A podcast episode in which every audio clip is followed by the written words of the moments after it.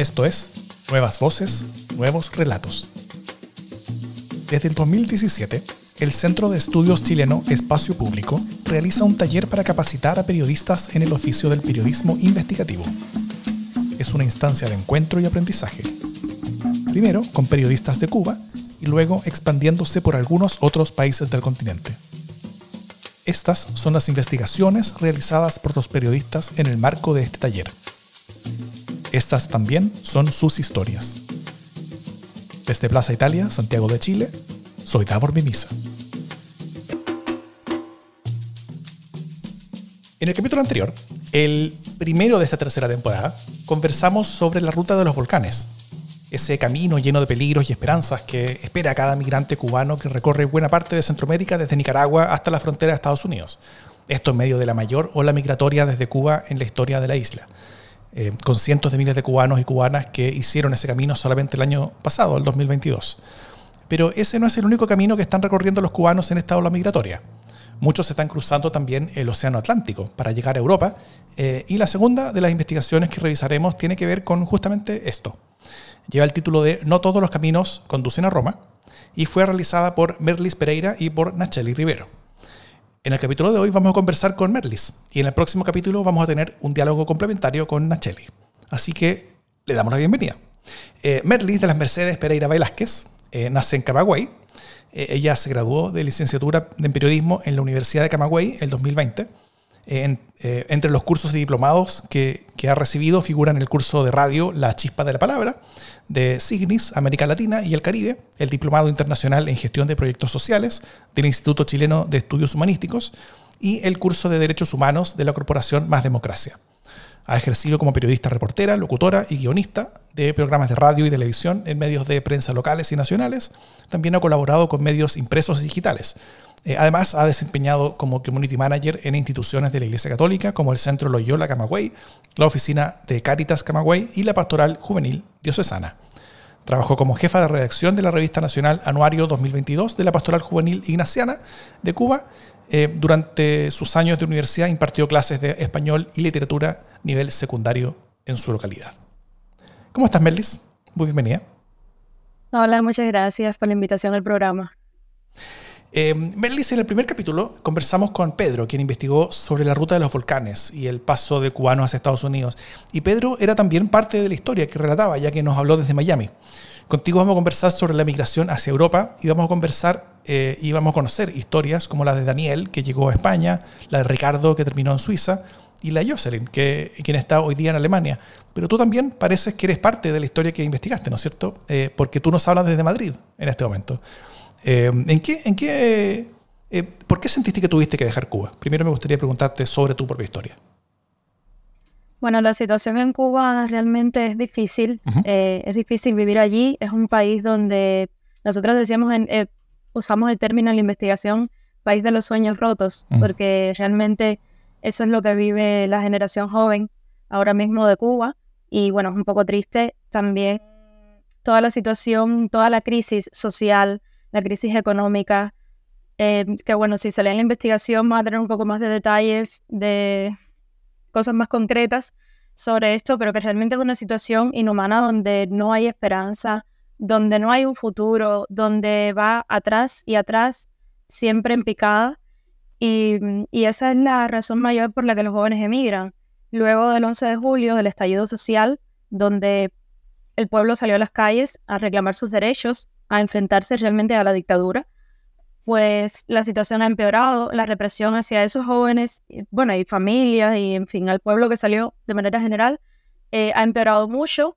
La persecución a periodistas independientes, activistas y a todo el que se exprese abiertamente en redes sociales o en cualquier medio sobre la situación que vive Cuba. Entonces, lo que nos queda es eh, o quedarnos y vivir esa realidad o emigrar.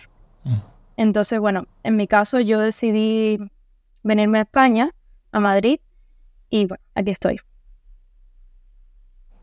Em, ¿te, parece que, bueno, eh, algo que me, gustaría preguntarte es, es em, también sobre, sobre las razones más profundas y también eh, sobre ¿Cuánta de la gente que tú conoces o que, con la cual tú has estudiado, tú has trabajado, eh, o de tu barrio también, que, sean de, tu edad o generaciones similares, eh, tú has visto que o se hayan ido, o se estén yendo, o piensan en irse?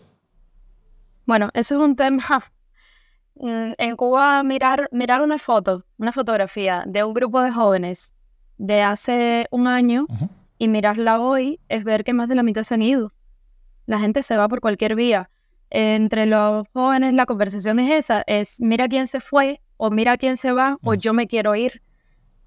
Yo solamente tengo un amigo, un solo amigo, que además es ciudadano español, pero vive en Cuba y él ha hecho opción por Cuba.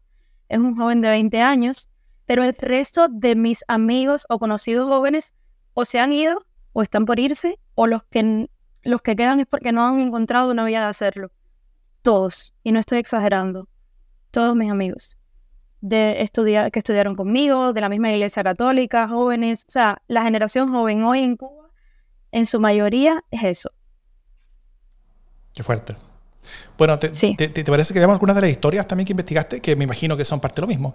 Eh, por ejemplo, cuenta la historia de Ricardo Pérez, ¿no es cierto?, de 24 años, quien ahora vive en Suiza. Y lo citas con una frase que me pareció muy dura, pero tal vez representativa de muchos otros en su situación. Eh, él dijo, por más que yo ame a Cuba y sufra por todas las injusticias, prefiero no eh, estar mi vida entera en la cárcel. Eh, existen maneras también de, hacer por Cuba desde fuera, pudiendo tener una vida digna y ayudar a mi familia y desarrollarme. Eh, ¿Cómo fue esta historia, Ricardo? ¿Cómo, llegó desde Cuba hasta Suiza? Sí, Ricardo es un joven que, bueno, comenzó a estudiar en la universidad hace unos años ingeniería civil, luego dejó la carrera porque le había llegado una opción precisamente de salir de Cuba una opción, uno de los tantos intentos que tuvo fallidos, que bueno, luego no, no pudo hacerlo por esa vía y decidió no retomar la carrera porque al final su plan era ese, irse lo más pronto posible. Ricardo tiene ahora 26 años, eso es desde hace unos 5 o 6 años. Somos amigos hace mucho tiempo, por eso conozco bien de cerca la historia. Y bueno, él al final, en un momento, una amiga que, que está en Nueva York le llama y le dice, mira Ricardo, los cubanos están haciendo por esta vía, eh, se están yendo así, están comprando un vuelo a Serbia con escala en Zurich y allí se quedan y se acogen asilo político. Simplemente se entregan a las autoridades del aeropuerto, no hay visa de tránsito, bueno, en aquel momento no había visa de tránsito y, mm, y bueno, él, ella le dijo, quedan dos vuelos, yo te presto el dinero y luego tú me lo vas pagando, dime si te lo compro sí o no. Los vuelos son para dentro de 15 días dos semanas. Obviamente fue un choque fuerte porque tomar una decisión, como quiera que sea, aunque, aunque siempre pensemos en irnos, cuando se presenta el momento y lo tienes de frente, eh, es otra historia, es complicado porque hay que tomar la decisión y es una decisión de vida, es una decisión que no se toma a la ligera, eh, a esa hora juegan en contra las emociones, son sentimientos encontrados y piensas en tu historia, en tu familia, pero también en lo que te espera del otro lado, que tampoco es fácil el proceso de irse y dejarlo todo y empezar de cero en un país eh, irregular también, porque tampoco mm, la mayoría no llegamos de manera, de manera legal. Entonces, bueno, nada, él decidió hacerlo y en efecto eso mismo hizo. Y llegando, se entregó, llegando a Zurich, se entregó a las autoridades, o sea, nunca llegó a su destino Serbia, se entregó allí, dijo que quería cogerse asilo político y lo pusieron bajo un proceso de investigación. Entonces, todavía eso fue en hace un año y tres meses aproximadamente. Todavía Ricardo se encuentra en, o sea, todavía no le han dicho si por fin si le van a otorgar el asilo o no. Esperemos que sí. Él realmente ha presentado bastantes pruebas porque Ricardo sí ha sido, ha sido de los jóvenes perseguidos también, porque tiene amistades también que son disidentes abiertamente, gente que, que se opone al régimen, periodistas independientes, ha colaborado con medios independientes también en la parte de infografía, edición. Entonces, bueno, todo esto, por supuesto, aunque, aunque siempre se trabaje o muchas veces se trabaje bajo seudónimo, de manera anónima, al final siempre la seguridad del Estado sabe quién está y quién no está metido en, eso. Y bueno, Ricardo está esperando, está ya en la segunda parte de ese proceso de, que le otorguen el asilo. Y ahí está, esperando, mientras tanto no puede trabajar. Em, Está, está, no está irregular porque está bajo la investigación, pero su, único sustento es un subsidio que le da el Estado el Estado suizo por, bueno, por estar bajo el proceso de asilo y realmente no puede llevar una vida normal aún. Aún así, eh, él me cuenta, ¿no? Se nota el cambio y se siente la libertad de estar en una sociedad diferente. Es difícil porque también ha llegado a una zona, en esa zona se habla alemán, un idioma que no es el nuestro y que es bien difícil. A él lo ha ayudado más, según me cuenta, que, que sabe hablar inglés, habla muy bien inglés. Y bueno, también allí con Ricardo no está solo él, han emigrado dos familias más de Camagüey, que es la ciudad en la, que, en la que Ricardo vivía en Cuba. Familias con niños pequeños, ambas. Una tiene un adolescente y otro un niño, y una niña y otro dos niños pequeños. O sea que, que, fueron ellos además quienes cuando emigraron le dijeron a Ricardo, esta, esta opción existe. Y bueno, él decidió hacerlo. Esto de esta manera existe en muchas de, estas historias donde que tú has estado contando, donde hay, hay ciertas comunidades ya instaladas en los países que van recibiendo más cubanos y que son los que finalmente ayudan eh, al camino, ¿no? Sí, no es el caso de, de, Suiza realmente, no es que haya tantos cubanos en Suiza. Pero en el caso de estos primeros, la primera familia esta de la que te hablo es una familia muy perseguida, muy perseguida, eh, porque ellos, exacto, abiertamente se oponían al régimen y estoy hablando de que los sitiaban con patrullas en la, en la esquina de su casa, Perfecto. de que los amenazaban con sus niños, los amenazaban a ellos y llegó un momento en que no aguantaron más, encontraron esta vía y se fueron. Son amigos también de Ricardo, atrás de ellos se fue otra familia en la misma situación, también de la misma comunidad, y luego Ricardo. Y se iba otro cubano, amigo también de él, periodista también, de Santiago de Cuba, y cuando, bueno, ya tenía el pasaje comprado y todo, y cerraron esa vía, pusieron visa de tránsito en Zurich, y bueno, y ahí no se pudieron ir más cubanos por allí. Entonces lo empezaron a hacer por Frankfurt. Perfecto, claro. Eh, bueno, tú, tú, también relatas, por ejemplo, el, el, camino de Daniel Mejías, que, quien tuvo una aventura eh, mucho más arriesgada. Eh, que, la, que la Ricardo, ¿no es cierto? Donde recorre buena parte de Europa hasta llegar finalmente a España. ¿Cómo, cómo fue esa historia? Sí, la historia de Daniel Mejía fue mucho más complicada, porque él tuvo que pasar, él tuvo que hacer una travesía. Compró un pasaje también a Serbia, un uh -huh. lugar al que no llegó nunca, y bueno, empezó a atravesar países, siete países, hasta que llegó a España. En ese trayecto tuvieron que caminos de madrugada, tuvieron que entrar por maizales mojándose con, con tremendo frío a, a, un grado Celsius. A, o sea, fue realmente traumático para él. Él me lo contaba y sus gestos eran de ansiedad. Eh, a Daniel lo pude entrevistar presencialmente, entonces eh, era como revivir toda esa historia, se notaba realmente el, la ansiedad, el estrés que, que vivió. Llegó a España con estrés postraumático de, de todo lo que vivió allí. Eh, él me decía, es que yo sabía que yo estaba literalmente arriesgando mi vida. Un, uno de los cubanos, en el grupo de él andaban mujeres, andaban hombres, eran como ocho en el grupo aproximadamente, y, y uno de ellos estuvo preso tres meses.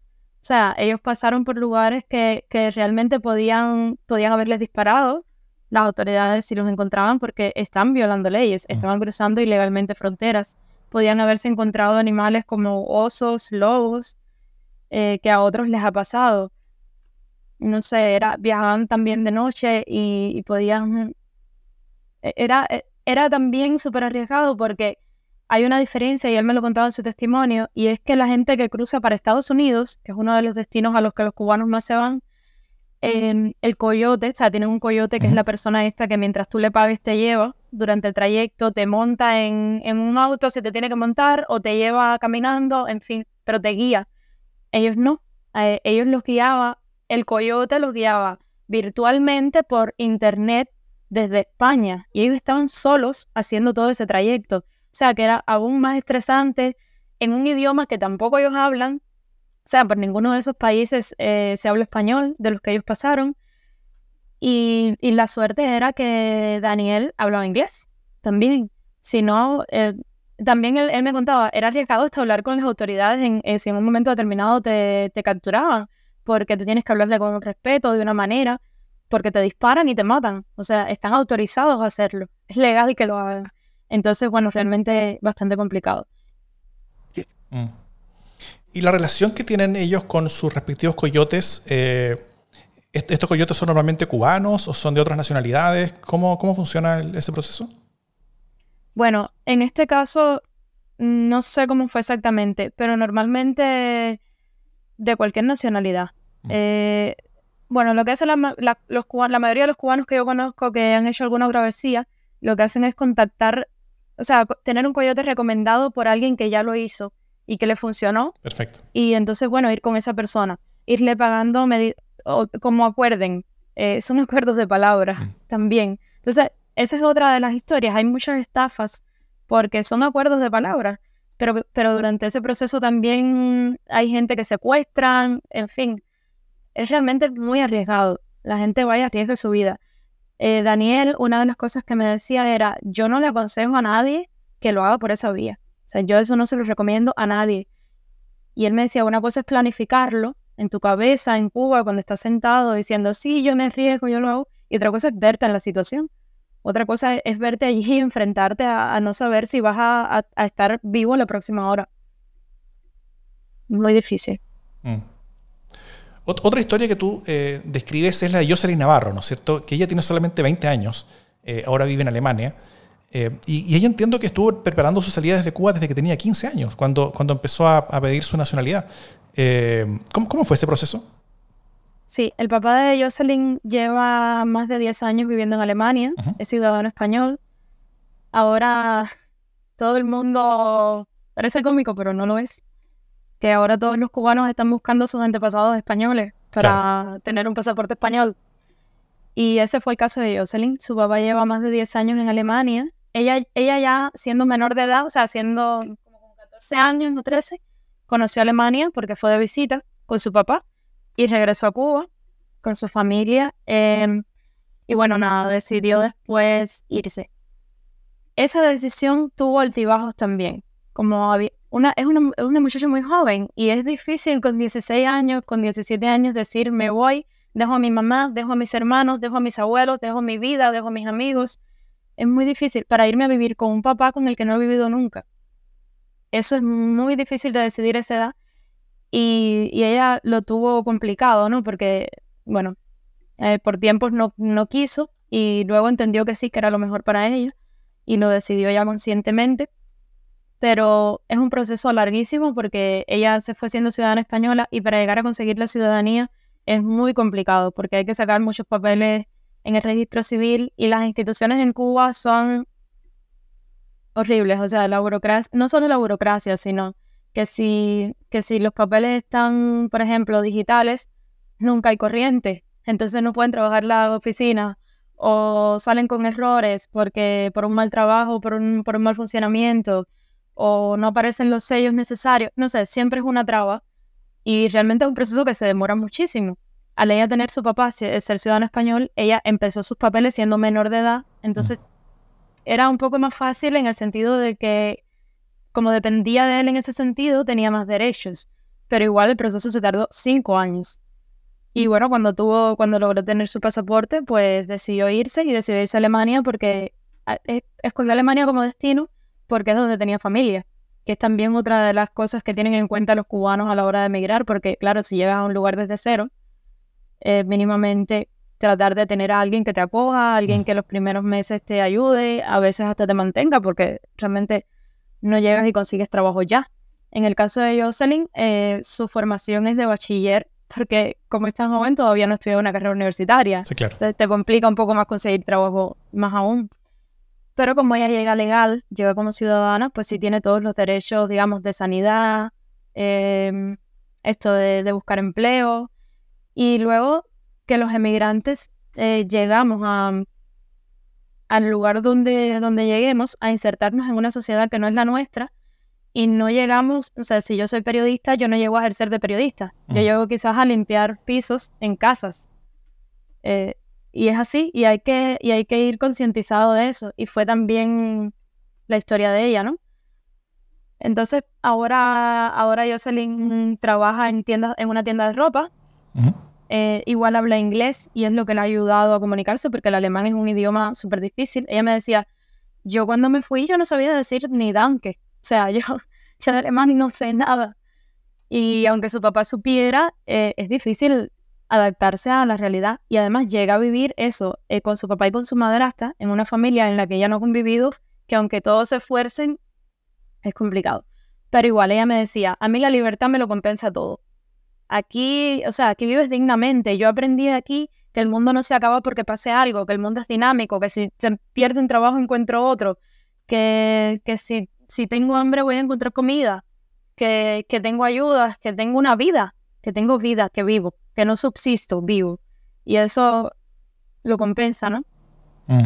Además, ella sí tiene la opción de, de, volver a Cuba quizás más pronto a reencontrarse con su familia, porque al llegar de manera legal, claro, pues es diferente. Puede, retornar. Em, ¿Tú eh, relatas eh, parte como de las dificultades que ya ha tenido, ¿no es cierto? De, la dificultad del, idioma, de la incertidumbre que ya tenía cuando se subía al avión para llegar a un país en el cual, tal como tú bien dices, ella, ella, ella no sabía ni una palabra y no iba a entender nada. Eh, y, sobre también las frases duras que te cuenta. Por ejemplo, ella, ella, sobre, sobre su situación te dice que es difícil, pero soy libre, tal, tal como tú me cuentas. y y después sigue que cuando extraño a mi familia y pienso en cuánto tiempo va a pasar antes de reencontrarnos, o si voy a volver a ver a mi abuela, mi mecanismo es pensar que soy libre, que puedo hacer lo que quiero, puedo elegir que el mundo no se acaba porque pase algo, tengo miles de fuentes para recibir información sin tanta censura, eh, a mí realmente la libertad me lo compensa todo. Em, ¿tú, ¿tú, dirías que esa, que esa sensación, este sentimiento es representativo de buena parte de la migración cubana que, está, que, estás viendo, por ejemplo, en, Europa? Claro, indiscutiblemente eh, no es muela, como decimos los cubanos, eh, es una realidad que todo lo que se vive allí te daña y te afecta a tu salud mental a un nivel importante. La gente en Cuba vive estresada, la gente en Cuba vive deprimida, la gente en Cuba vive, vive pensando en... Cuando la gente se levanta, lo primero que piensa es, ¿y hoy qué desayuno? Y no es porque tengas que elegir porque tengas mucho y tengas que elegir una comida, sino porque no hay nada. ¿Y qué busco y qué pongo en mi mesa? Y, te levantas, bueno, te levantas porque te despierta el apagón o te cortan el internet y no puedes trabajar hoy o, y salir. Y, además no, no, poder pensar, no poder hablar, el adoctrinamiento. Una de las cosas que Jocelyn me contaba en su entrevista era, nos han enseñado a tener tantos miedos, nos han enseñado a temer tanto, que si hay que tenerle miedo a las bombas, porque en cualquier esquina te puedes encontrar una bomba, que si te van a matar en la esquina de la calle, que si que si hay que vivir con miedo porque Cuba es lo mejor. Mentira, todo mentira. En Cuba también hay violencia y fuera de Cuba no es nada, no es todo negro. Tú puedes caminar por las calles también. Eh, te han enseñado a temerle al de al lado, a desconfiar de la gente de tu propia casa, a desconfiar de tus amigos, porque en Cuba no sabes quién pueda ser de la seguridad del Estado. No sabes quién pueda ser, como, como decimos en cubano, un chivato, quién pueda traicionarte en ese sentido. Y ella me dice, yo puedo conversar con quien yo quiera y yo, y a mí no me da miedo que lo otro vaya, no sé, a, denunciarme de qué, o sea, a hablar de mí, a, no sé, no hay, no hay que vivir con ese miedo, no hay que vivir con esa paranoia, no hay que tener siempre un enemigo al que echarle la culpa de todo lo malo que pasa en tu vida.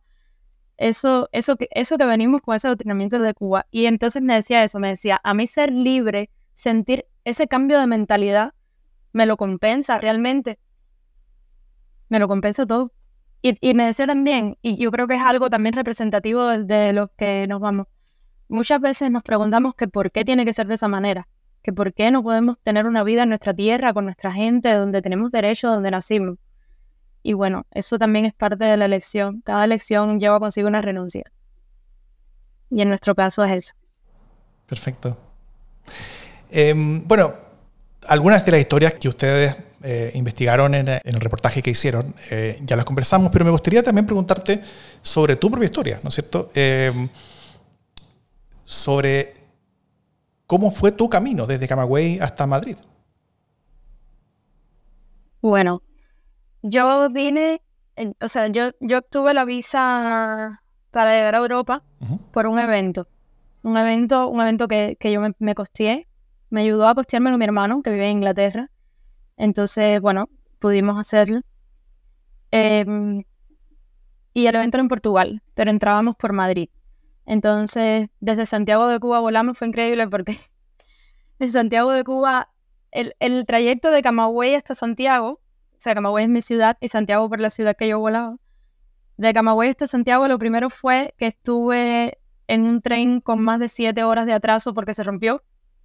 Eh, o sea, era como decir, mira, si estás pensando en volver, este es el punto para el que te acabo de convencer y no lo hagas. Luego llegan, bueno, ya estuvimos en Santiago y el día del vuelo, tres horas antes del vuelo, se fue la corriente en el aeropuerto y estábamos todo el vuelo en una sala, eh, hacinados, horrible. Hasta que, bueno, llegó el avión, por fin, nos fuimos. Y, y fue de alguna manera triste el despegue, mm. porque, bueno, pensando en todo lo que dejaba, ¿no? Yo, yo viví en Cuba con mis abuelos, que ya están mayores, enfermos, bueno, personas mayores, ¿no? Y, y, me fui tomando la decisión consciente de que, de que ojalá me pueda reencontrar con ellos, pero que eso es algo ahora mismo que yo no sé si va a suceder. Y eso es muy duro, se dice fácil, pero es muy duro de vivir. Ya lo sabrán los que han emigrado y los que han pasado por eso. Y bueno, llegamos a Madrid, fue muy bonito en los primeros tiempos en Madrid porque como tenía el evento, tenía cubiertos los gastos de, casi del primer mes que duraba el evento, entonces paseamos, digamos, por Salamanca, por Ávila, por muchos pueblos de, Madrid, de España en general. De ahí llegamos a Portugal en bus eh, para participar del evento que fue la Jornada Mundial de la Juventud. Es un encuentro que se hace cada cuatro años, tres o cuatro años con el Papa y, los jóvenes católicos del mundo, donde yo creo que por segunda vez va una delegación de jóvenes cubanos tan, tan grande, fuimos 260 cubanos. Y nada, después del evento, el vuelo de regreso era por Madrid. Entonces nunca llegué al aeropuerto. Fue así. Nunca llegué al aeropuerto, decidí quedarme en Madrid. Y aquí me, me encuentro con un proyecto muy bueno que un proyecto que se llama Cobijo, es una asociación, Cobijo Cubano, que lleva a cabo, bueno, que han fundado un grupo de católicos acá en Madrid, eh, con un sacerdote al frente, de Camagüey, amigo nuestro, y nos acogieron, donde, bueno, allí nos dieron techo, nos dieron alimentos eh, para acogernos los primeros meses, y pues así llegué, así llegué a Madrid. Ahora Aquí, para comenzar, he tenido, lo que, en lo que estoy trabajando, bueno, trabajando, es eh, limpiando pisos. Perfecto. Y cuidando a algún niño, a veces como recogiéndolo del cole, esas cosas. Y es en lo que trabaja la mayoría de los cubanos que llegan, sobre todo las mujeres, encuentran muchos trabajos como cuidando personas mayores, limpiando, cuidando niños y eso. Pero también el cambio se nota, el cambio a mí también la libertad me lo compensa todo. Eh, pregunta, cuando, cuando, tú comenzaste tu viaje desde Cuba hacia el, hacia el encuentro eh, de la juventud que fue, que fue en Portugal, ¿tú sabías que no ibas a volver o fue una decisión que tomaste en el camino? No, yo salí de Cuba con la decisión tomada. Perfecto. Yo había salido ya antes de Cuba, hace en el 2016, o sea, a finales de 2016, inicio de 2017 estuve en Chile, también por un evento. Y allí también llevé la decisión tomada de no quedarme. O sea, yo creo que es que, bueno, en mi experiencia, cada, cada persona es una historia diferente y cada persona es un mundo. Pero en mi experiencia una decisión así no se, no se toma a la ligera. Es que al momento de quedarte o no quedarte, al momento que lo tienes enfrente, te juega en contra las emociones. Es, es algo muy difícil. Entonces, el irte con la decisión ya pensada, con eh, o sea, si llegas y no tienes nada pensado y decides quedarte de momento, ¿dónde vas a dormir las primeras noches? ¿Qué vas a hacer? ¿Qué vas a comer? ¿De, qué vas a vivir? Eh, no sé. Es complicado, a no ser que tengas a alguien que, que decida cogerte. Pero yo sí creo que irse con la decisión tomada, tanto de volver o de no volver, eh, ayuda al proceso, digamos, de adaptación. Y, me gustaría preguntarte sobre, sobre cómo es el proceso en, cuanto a tus relaciones como familiares y locales, en el sentido de, de, a cuánta gente le contaste que, que, que, te querías quedar en España eh, y cuánto riesgo también, eh, en cuánto riesgo incurres al, al, al, contarle a alguien si es que, porque alguna persona, tal, como tú me dices, puede llegar a enterarse que no debería enterarse y podrían ponerte problemas, podrían evitarte salir del país, ¿o no? Eh, sí, a ver, el tema es que cuando tú vas a salir de Cuba, ni siquiera sabes si vas a poder salir o no. Por ejemplo, cuando yo fui a Chile, otro amigo que iba conmigo también al evento, se enteró en el aeropuerto de que no podía salir de Cuba, de que estaba regulado. Perfecto. O sea, y eso le... Muchos viajamos con ese miedo porque no sabíamos, más nosotros que nos desempeñamos en este mundo del periodismo y tal, porque obviamente eh, es algo que, que el régimen puede tener muy controlado. Pero en mi caso, eh, las personas que lo sabían eran las personas que concretamente me podían ayudar en algo para el proceso de salir. Mi hermano que me dio el dinero, un amigo mío que me ayudó a cambiarlo en la moneda que necesitaba en Cuba, eh, las personas que vivían conmigo, o sea, mis abuelos, mi papá, o sea, las personas que podían concretamente ayudarme en algo, eran los que lo sabían. Y amigos, lo sabía, creo que dos de los amigos que también viajaban conmigo. O sea, y, y al el resto de amigos que, de los que viajaron se los conté ya en el viaje. O sea, ya estando fuera de Cuba. Perfecto. No quería arriesgarme. Yo creo, yo creo que no iba a haber un riesgo, quizás, quizás no iba a haber un riesgo real. Quizás era en mi mente, pero es lo que te decía. Hemos crecido con esa paranoia de no le cuentes nada a nadie mm. importante. Porque, porque todo puede ser un riesgo y todo se te puede tronchar en el camino. Y así mismo pasó con, o sea, así mismo pasado de estas historias que, que contaba, por ejemplo, Ricardo se lo contó, igual, puedo contar con las manos las, personas a las que él se los contó, según me dijo. Lo mismo con Jocelyn, eh, lo mismo con Daniel. Es que, es que todo el mundo es igual. O sea, es, un patrón que repite la gente. los que se van como ciudadanos, no tanto, quizás. Claro. Pero el resto, y es duro porque muchas veces te despides de amigos y de incluso de familias. Yo me despedí de, mi, de, mi, de una parte de mi familia que ellos no sabían que yo me estaba despidiendo. O sea, yo lo sabía, pero ellos no y me despedí de amigos que no sabían que, me estaba despidiendo. Y eso le pasó también a algunos de los entrevistados. Algo tú me dijiste sobre, sobre qué estás haciendo ahora en, España, pero, pero ¿cuáles son tus expectativas hacia adelante? Eh, ¿Tú esperas seguir trabajando en periodismo, ya sea allá? ¿Tú esperas seguir trabajando en periodismo conectada, por ejemplo, con medios cubanos, eh, eh, conectada a través de tu profesión con, tu, país? ¿O, prefieres trabajar y dedicarte en el lugar donde estás y, seguir hacia adelante desde ahí. ¿Cómo, cómo, cómo te ves tú hacia adelante? El periodismo es mi pasión, eh, es mi, mi carrera y, a mí me encanta. Y lo bueno que tiene esta profesión es que ahora, en estos tiempos que vivimos, no necesariamente necesitas estar presencial en un lugar para, para seguir trabajando. Ese hacer por Cuba del que también hablaba Ricardo, el de hacer por Cuba desde la distancia, esta es una manera también de hacer por Cuba esto que estamos haciendo hoy es una manera de hacer por Cuba, ese reportaje es una manera de hacer por Cuba, visibilizar todas esas historias que al final son historias de vida, que, que ya son tan cotidianas lamentablemente, y de las que dentro de Cuba no se habla abiertamente en los medios de prensa.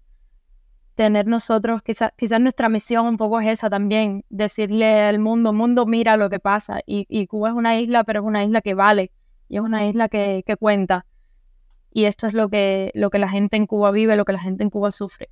Y quizás ese, ese, puede ser a lo mejor mi misión por el momento en esta profesión, como pueda, desde donde pueda, con lo que tengo. Y mis expectativas, bueno, yo, gracias a Dios, sí terminé mi carrera y, tengo, digamos, mi título y tal, eh, están en regla, los puedo homologar acá y a lo mejor, sí, sí, claro que en expectativa tengo seguir trabajando en el periodismo, quizás no ahora, lo mejor a largo plazo, o ahora desde, desde donde puedo, en espacios como este, por ejemplo. Eh, pero sí, sí, por supuesto. En, el plano profesional ese. Fantástico.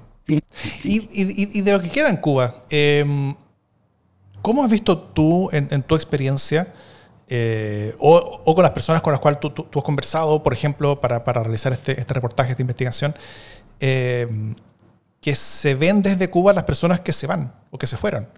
Eh, si es que les llegan mensajes, si es que hay personas, o sea, si, si hay un, un, ánimo mayoritario de comprensión o sea también una sensación de como, como, de, como de recibir crítica desde, desde, Cuba, desde los espacios con los cuales uno, compartió. Bueno, hay parte y parte. Mm, hay gente que yo me he encontrado de todo. Yo creo que también es un tema más generacional. Por ejemplo, la generación mía y más jóvenes lo entienden perfectamente. O sea, lo entienden perfectamente. Incluso los que hacen opción por Cuba entienden perfectamente al que se va de Cuba. Perfecto. Porque también muchos de los que nos hemos ido, en un momento hicimos opción por Cuba. Porque, por ejemplo, Ricardo había salido antes a Panamá, Jocelyn había salido antes a Alemania, yo había salido antes a Chile. O sea, también nosotros, y eran oportunidades concretas de habernos quedado también. pero en ese momento hicimos opción por Cuba y en un momento sí nos creímos que un cambio era posible, que podíamos hacer algo desde dentro. Hasta que, bueno, después nos dimos cuenta nosotros, hay otros que siguen haciendo esa opción por Cuba desde dentro, que claro, nosotros seguimos haciéndola, solo que desde fuera, pero seguimos haciendo opción por Cuba. Y, y hay una parte, por ejemplo, la generación de nuestros padres y sobre todo de nuestros, la de nuestros padres es como mitad y mitad. Mucha gente lo entiende, cuando, sobre todo cuando le toca a la familia, o quizás no lo entienden hasta que no le toca con alguien de su familia, Perfecto. con alguien cercano. Y ahí dicen, claro, es que de verdad hace falta, es que de verdad no aguantas más. Eh, mi abuelo, por ejemplo, que, esa, esa, generación de mis abuelos es la que menos entiende, mm. porque se están quedando solos, ellos se están quedando solos en ese país. Es un, es un país envejecido porque los jóvenes nos vamos y los viejos se quedan solos, los mayores se quedan solos. Y es triste, pero también es la manera que tenemos nosotros de ayudarlos a ellos. Porque si yo me quedo en Cuba, mi abuela nunca tiene sus medicamentos que necesita. Sin embargo, desde acá, yo a lo mejor puedo ayudarla en eso. Y ellos son a los que le cuesta un poco más entender, porque claro, cómo lo material va a sustituir el estar cerca. Pero que, porque ellos vivieron algo diferente, algo muy distinto, y a muchos les cuesta también quitarse la venda de los ojos y desengañarse de que ese proceso en el que ellos creyeron hace muchos años y por el que dieron en su momento todo, fue fallido, era una mentira y no era lo que les vendieron. Les vendieron una mentira. Y mi abuelo, por ejemplo, que podía haber sido ciudadano español desde que nació, porque es hijo de un español, eh, no quería hacer el proceso porque le quitaban el carnet del partido. Sin embargo, hoy mi abuelo entiende que mi hermano se haya ido de Cuba y yo también, porque él lo ve necesario pero ha sido un proceso de cambio y también de pasar mucho tiempo. Del Internet yo creo que influyó mucho. En Cuba hasta 2018 no existían los datos móviles. Mm. O sea, hasta 2018, imagínate. Entonces la gente no, no, claro, no entendía. Pensábamos que el único mundo que existía era el, único que conocíamos, obvio. Si no conoces más nada, si no ves más nada, piensas que eso es lo único que hay. Y que todo lo de fuera, como es desconocido, da miedo, es una incertidumbre. ¿Y qué vas a hacer tú sola en el otro lado del mundo? Por otro lado está el que critica y dice, pero, pero ¿cómo te vas a ir y vas a dejar a los viejos solos? Me pasa a mí, es la historia, o sea, yo me estoy poniendo ejemplo, pero represento la historia de muchos cubanos. Pero, o, o en el caso de los que han sido ya abiertamente activistas y tal, pero después de hablar tanto, al final te fuiste. Y es que no entienden que lo que viven psicológicamente es muy difícil. Y es difícil que te amenacen con tu familia y que te amenacen con tus hijos y que te amenacen con tu integridad física. Es complicado. Eh, y había una, uno que me decía, yo no tengo alma de mártir. Yo quiero un cambio en Cuba, pero no a costa de mi vida. Y, y yo lo entiendo. Y hay gente que lo entiende y gente que no. Entonces hay parte y parte. Como te decía, un poco generacional. Pero sí, mm, yo creo que en la mayoría, en el fondo, sí lo entiende. Y en la mayoría, en el fondo, quisiera también vivirlo. Mm. Es, mi, mm, no sé, mi opinión. Tú te referiste al, concepto del término de eh, la opción por Cuba. Sí. Eh, y ese es un término que, me llama la atención porque, porque la sola existencia de ese término implica de que hacer una opción por Cuba es algo, eh, si no extraordinario, algo como que, como que es una decisión que uno toma cada día, ¿no es cierto? y que la alternativa a tomar la decisión es, es irse, o, o, es dedicarse a otra cosa, o es hacer otra cosa. ¿Cómo tú caracterizarías esta opción por Cuba? O sea, ¿qué es lo que tú ves que significa? Y cómo se toma, tanto dentro de Cuba por la gente que, que, la ve, que la hace, o quienes deciden caminos distintos o formas distintas de hacer esa opción por Cuba como tú la estás haciendo eh, desde fuera. Yo creo que hay muchas maneras de verlo. Hay tantas maneras como personas y como cubanos, mejor dicho, existen. Eh, también, ah, por ejemplo, hay gente que emigra y decide literalmente olvidarse porque fue tan traumático todo lo que vivió que prefiere empezar de cero de cero como si eso no hubiera existido en su vida. Y, y si no tienen a nadie allá, nunca más van o nunca más no leen ni noticias de lo que pasa allá. ¿Sabes? Como, como una desintoxicación total y un, una, no sé, limpieza completa de, de todo ese pasado.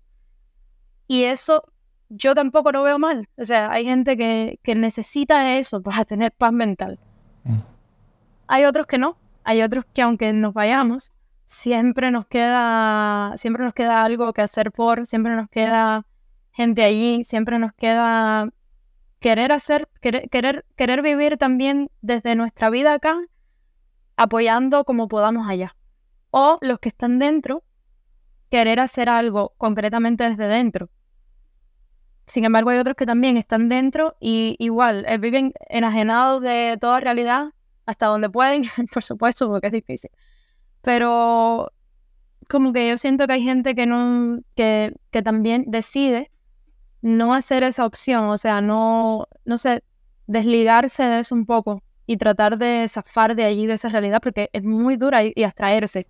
Mm. Entonces, yo me refiero a, cuando yo hablo de hacer opción por Cuba, me refiero a conscientemente, eh, no sé, hacer algo desde donde estás y como puedes, por, por una vida mejor dentro, por una vida más digna allí, por una vida más digna de todos los cubanos en general, porque al final, nos vayamos o no, somos un solo pueblo tenemos una única idiosincrasia, tenemos, no sé, somos del mismo suelo, somos de la misma patria. Súper. Bueno, con esto creo que es un buen momento para, ir cerrando la conversación. Quiero agradecerte, Merlis, eh, por compartir tu historia y la de varios otros de tus compatriotas que, que, viajan por el mundo buscando mejores vidas y que tal vez sean representativas de miles y miles más, ¿no es cierto? Así que muchas gracias por acompañarnos. Vale, gracias a ti por la invitación. Súper. Bueno, y cierro con otra frase que me llamó la atención de la investigación que hicieron Merli junto con Nacheli, donde dicen que el, que el emigrante nunca se va del todo, eh, que un trozo de sí queda en su tierra y un trozo de su tierra va consigo a todas partes.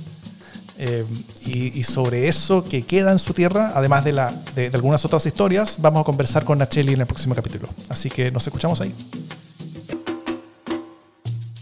Esta investigación, como todas las demás de esta serie, la puedes descargar desde el link en las notas del podcast.